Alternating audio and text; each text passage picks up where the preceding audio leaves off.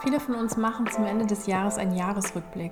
Manchmal vielleicht, um das Jahr nochmal sich bewusst zu machen, vielleicht auch um offene Sachen abzuschließen und auch um wichtige Learnings für das neue Jahr mitzunehmen.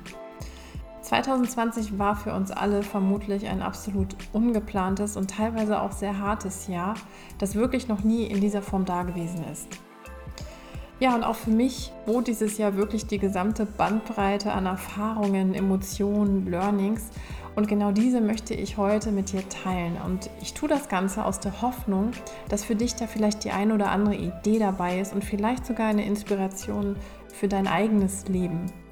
Setz dich also jetzt ganz entspannt hin, mach dir eine Tasse Tee, einen Kaffee, gieß dir ein Glas Wein ein und lass uns starten. Hier sind also meine sieben Learnings aus diesem wirklich turbulenten Jahr 2020. Mein erstes Learning, finde und lebe dein Why. Ja, und für mich kam diese Erkenntnis wirklich im Januar, nachdem ich bereits einige Monate nebenberuflich ja selbstständig war, habe ich mich entschlossen, dann meinen gut bezahlten Konzernjob hinter mir zu lassen. Und für mich war damals eben klar, ich will unbedingt mit Menschen und Unternehmen arbeiten und ihnen eben ja in Veränderungsprozessen helfen, vor allem im Bereich New Work und New Leadership. Ja, meine Webseite war schon fast fertig getextet und so habe ich dann im Januar als voll motivierte Freiberuflerin mein neues Business gestartet. Doch so wie ich mir es eben anfangs gedacht habe, lief es aber nicht, denn ich hatte meine Positionierung und mein Angebot doch nicht so klar, wie ich es gedacht hatte. Also to make it short, ich kam total ins Wanken. Fragen, die mich in der Zeit beschäftigt hatten, waren so Fragen wie, ja, soll ich eher Unternehmen als New Work Coach und Beraterin begleiten oder soll ich doch lieber reines Live-Coaching zu privaten Themen machen? Vielleicht soll ich doch lieber Karriereberatung machen, da habe ich ja auch Expertise. Ja, und wie kann ich vielleicht alles machen und das auf meiner Webseite rüberbringen? Was ist dann wirklich mein konkretes Angebot? Will ich eher mit Privatleuten arbeiten, eher Firmen beraten oder das Ganze, vielleicht das Ganze auch noch unter zwei Marken? Ja, und mit wem möchte ich arbeiten, mit wem muss ich vielleicht am Anfang arbeiten, um auch sowas wie finanzielle Sicherheit zu bekommen. Also das alles hat mich wirklich ja, zu Beginn super, super verwirrt und auch wirklich sehr, sehr verunsichert. Und es ist ja nicht das erste Mal gewesen, dass ich selbstständig war, sondern ich hatte ja das Startup Retravel gegründet und mit einem Team aufgebaut und da war das damals für mich so klar alles, denn das Angebot bzw. das Produkt war total klar. Wir halfen Reisenden, die ihre Reise nicht antreten konnten, beim Finden von Ersatzreisenden. Das war so ein klassisches zweiseitiges Online-Marktplatzmodell und irgendwie war es auch anonym und Punkt, ja. Jetzt aber bei meinem eigenen Coaching-Business ging es vor allem wirklich um mich, um meine Werte, um meine Überzeugungen. Ja, und ich musste hier mit all dem, was ich eben denke und fühle, mich eben auch zeigen. Und das fiel mir wirklich auch die ersten Monate neben der Tatsache, dass ich meine Positionierung nicht klar hatte, wirklich total schwer. Wie habe ich dann einen Grip drauf bekommen? Ich habe mich wirklich damit beschäftigt, was mein Why war. Warum will ich mit Menschen und auch Unternehmen arbeiten? Warum möchte ich diesen helfen, um mit Veränderung klarzukommen? Was konkret bedeutet das für mich und natürlich auch für meine Kunden? Ja, und mir ist einfach damit auch klar geworden, dass das ganz, ganz viel mit meiner eigenen Reise durch den Job zu tun hatte.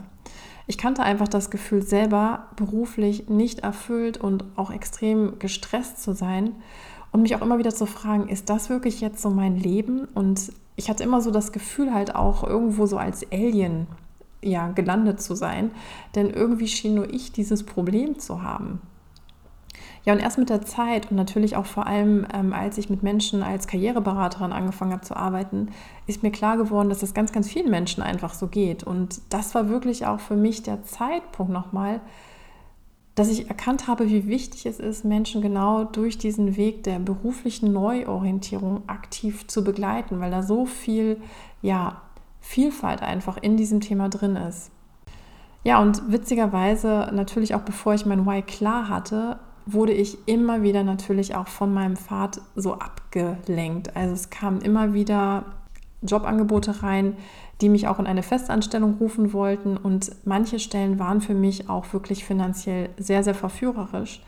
Doch nachdem es mir wirklich klar war, was mein Why ist, warum ich das Ganze mache, warum ich auch diesen Aufwand eben mache, ist es mir klar geworden ähm, oder ist es mir auch viel, viel leichter gefallen, eben ja dem in Anführungsstrichen schnellen Geld und Prestige einfach auch zu widerstehen. Und Deswegen dieses Why war für mich wirklich ganz, ganz essentiell, das für mich zum Start meiner Selbstständigkeit ähm, eben auch klar zu haben.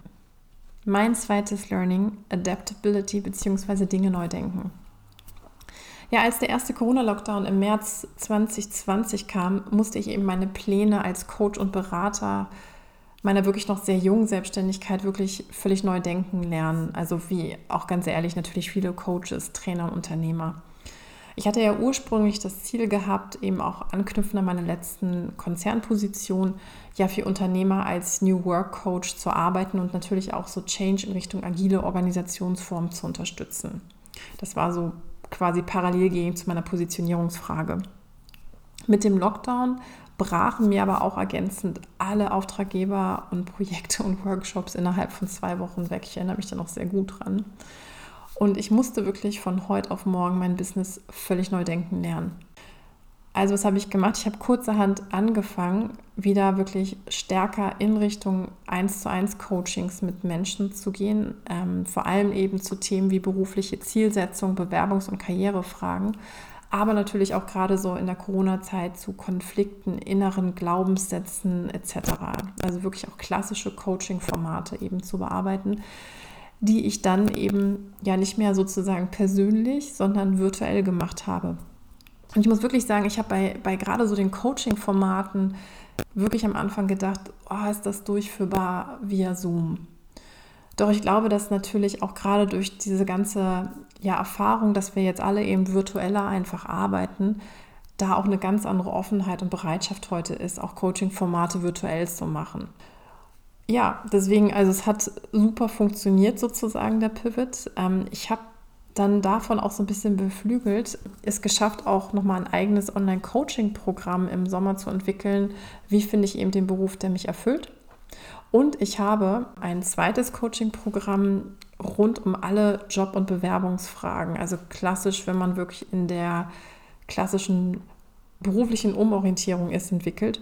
Das steht unmittelbar vom Launch und ähm, dieser ja, Online-Kurs bzw. ein Online-Programm, dieses Programm habe ich wirklich seit zwei Jahren im Kopf gehabt und ähm, durch dieses ja, Adaptability, die Dinge neu zu denken, habe ich einfach wirklich den Raum und die Chance nutzen können, das Ganze eben ja, zu verwirklichen.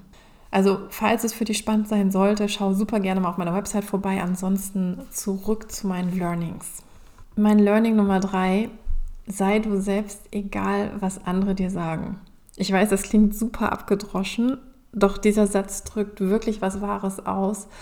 Ja, und wenn ich ehrlich bin, habe ich diesen Kern dieses Satzes erst wesentlich später verstanden.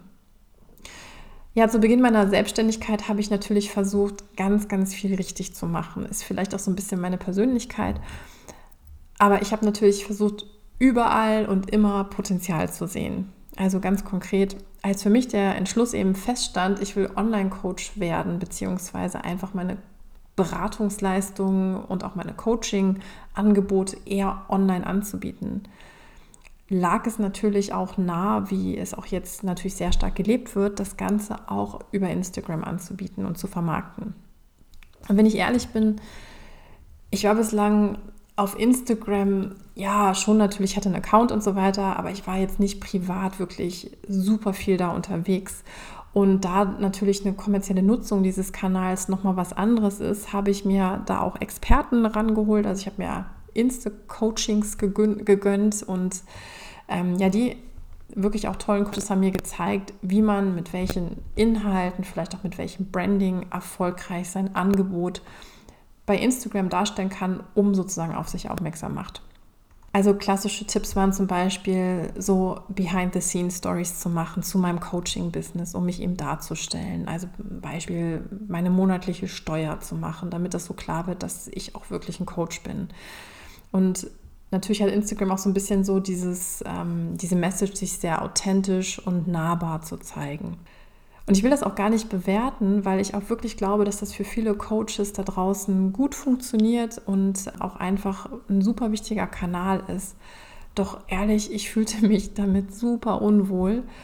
Und ich bin jetzt kein Typ, der wirklich Angst hat, jetzt unbedingt sich zu zeigen. Aber ich fühlte mich einfach unwohl, mich morgens beim Yoga zu zeigen oder ja, vielleicht tanzend im Park oder vor einem leeren Zoom-Screen mit vermeintlichem Hashtag, ich hatte gerade so ein tolles Coaching-Gespräch oder ich liebe eben meine Coaches.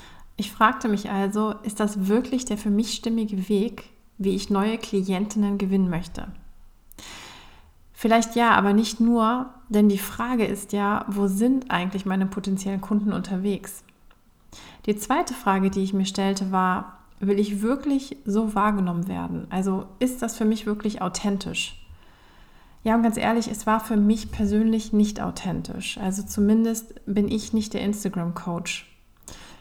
Ich poste zwar heute auch noch wirklich gerne mit diesem sonst sehr schönen Medium, aber ich versuche vor allem eben Posts ja mit Mehrwert für meine Nutzer, Nutzerin zu veröffentlichen und ich mache es nicht mehr, weil man es als moderner Coach ebenso quasi machen muss. Learning Nummer 4, hol dir Hilfe. Ganz ehrlich, ich bin von Natur aus wirklich super neugierig und lerne wirklich gerne und auch viel. Natürlich war das dann für mich total klar, dass ich einen Großteil meines Online-Businesses selbst beherrschen musste. Also ich wollte nicht nur coachen, sondern also quasi mein wertschöpfendes Kerngeschäft, sondern ich wollte eben auch gleichzeitig Expertin im Online-Marketing werden. Also WordPress, Facebook-Ads, E-Mail-Marketing, Suchmaschinenoptimierung, Google Analytics und so weiter. Ich wollte überall fit werden. Ja, und so machte ich wirklich, ich glaube fast bis September, fast alles selbst. Egal, ob es darum ging, eben meinen Podcast zu schneiden, was ich im Übrigen immer noch mache und auch ganz gerne mache, Content zu schreiben, E-Mail-Tools einzurichten, Pop-ups für die Webseite einzurichten.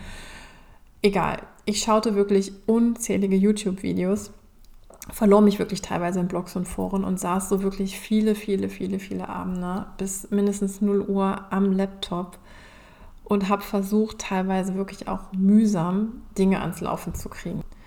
Ja, und du kannst dir sicher nicht vorstellen, dass, dass mich das wirklich super viel Kraft gekostet hat, da ich einfach teilweise viel zu langsam war, diese ganzen Dinge ans Laufen zu bringen. Und das war ja auch überhaupt nicht verwunderlich, jetzt natürlich im Rückblick, denn ich habe versucht, nebenbei ja mindestens drei Berufsfelder zu erlernen. Also vom Online-Marketier über den Webanalysten bis hin zu SEO und dann noch nebenbei Coach zu sein. Ja, und irgendwann habe ich wirklich in einer Podcast-Folge, nämlich von Ungeschminkt, die Marketing-Show mit Sandra Holze, den Begriff der sogenannten Geniezone ja, gelernt. Ähm, sie hat darüber berichtet, ähm, wie sie ihr Business zum Wachsen gebracht hat. Und die Geniezone hat sie damals so definiert, dass diese Zone Dinge in unserem Business umfasst, die wir wirklich gut können, also welche uns eben auch Energie geben. Und klar, in meinem Fall ist es eben wirklich das Coachen von Menschen. Also bilde mir jetzt sozusagen ein, dass ich das ganz gut kann, aber vor allem, es macht mir super viel Spaß und es kostet mich wirklich auch überhaupt keine Kraft. Sandra Holzer hat eben auch noch dann andere Bereiche definiert. Also es gibt Bereiche sozusagen, wo wir oder, oder Tätigkeiten, die wir eben gut können, aber die uns nicht wirklich Spaß machen.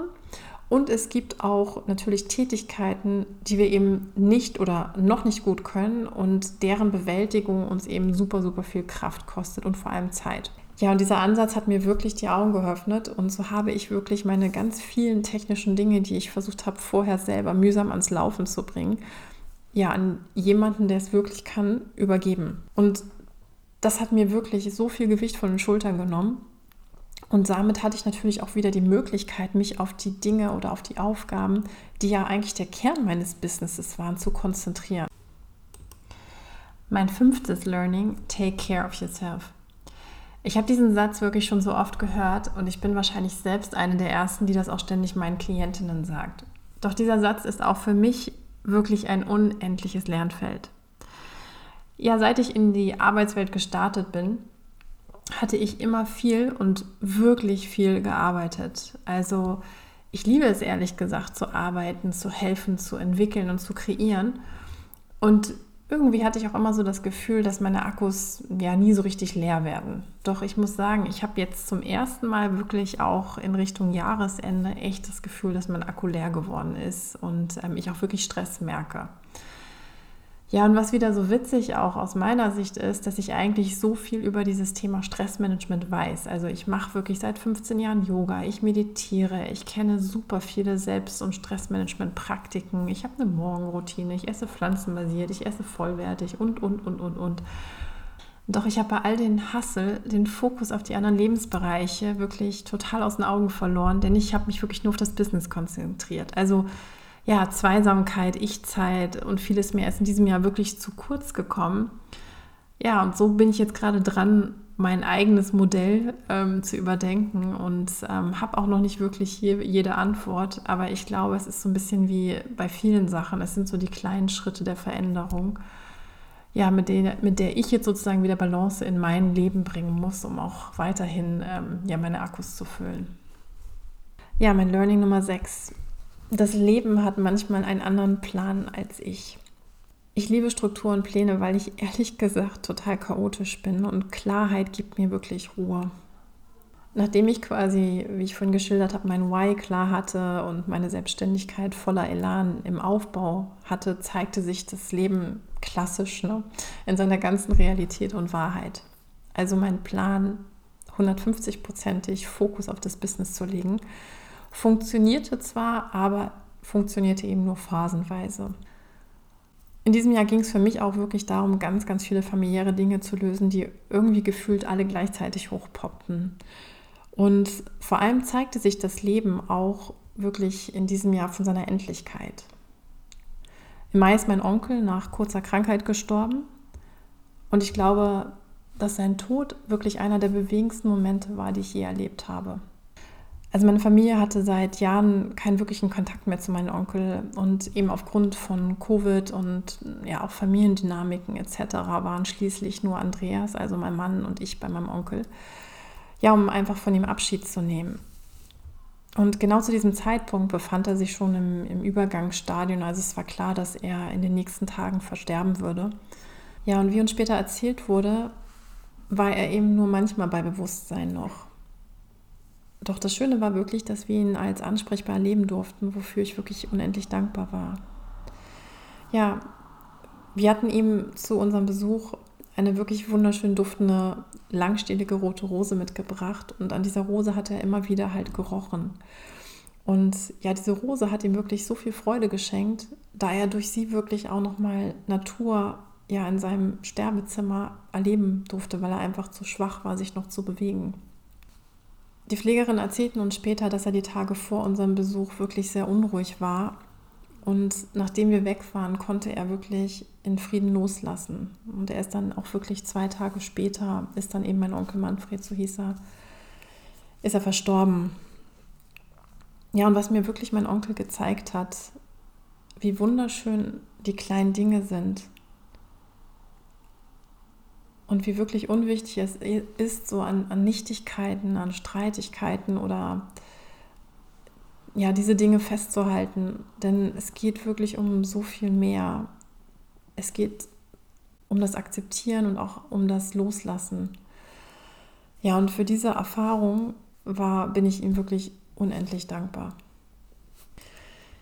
Ja, und mein letztes Learning, Learning Nummer sieben, Dankbarkeit wirklich wahrzunehmen ja, dankbar für Dinge zu sein, die uns das Leben bietet, verändert wirklich auch den Blick auf das Leben. Denn ich kann wirklich jeden Tag entscheiden, nur den Mangel sehen zu wollen und mich auf das zu fokussieren, was mir fehlt. Oder ich kann versuchen, wirklich mich jeden Tag als, als reich wahrzunehmen, unabhängig natürlich von materiellen Dingen.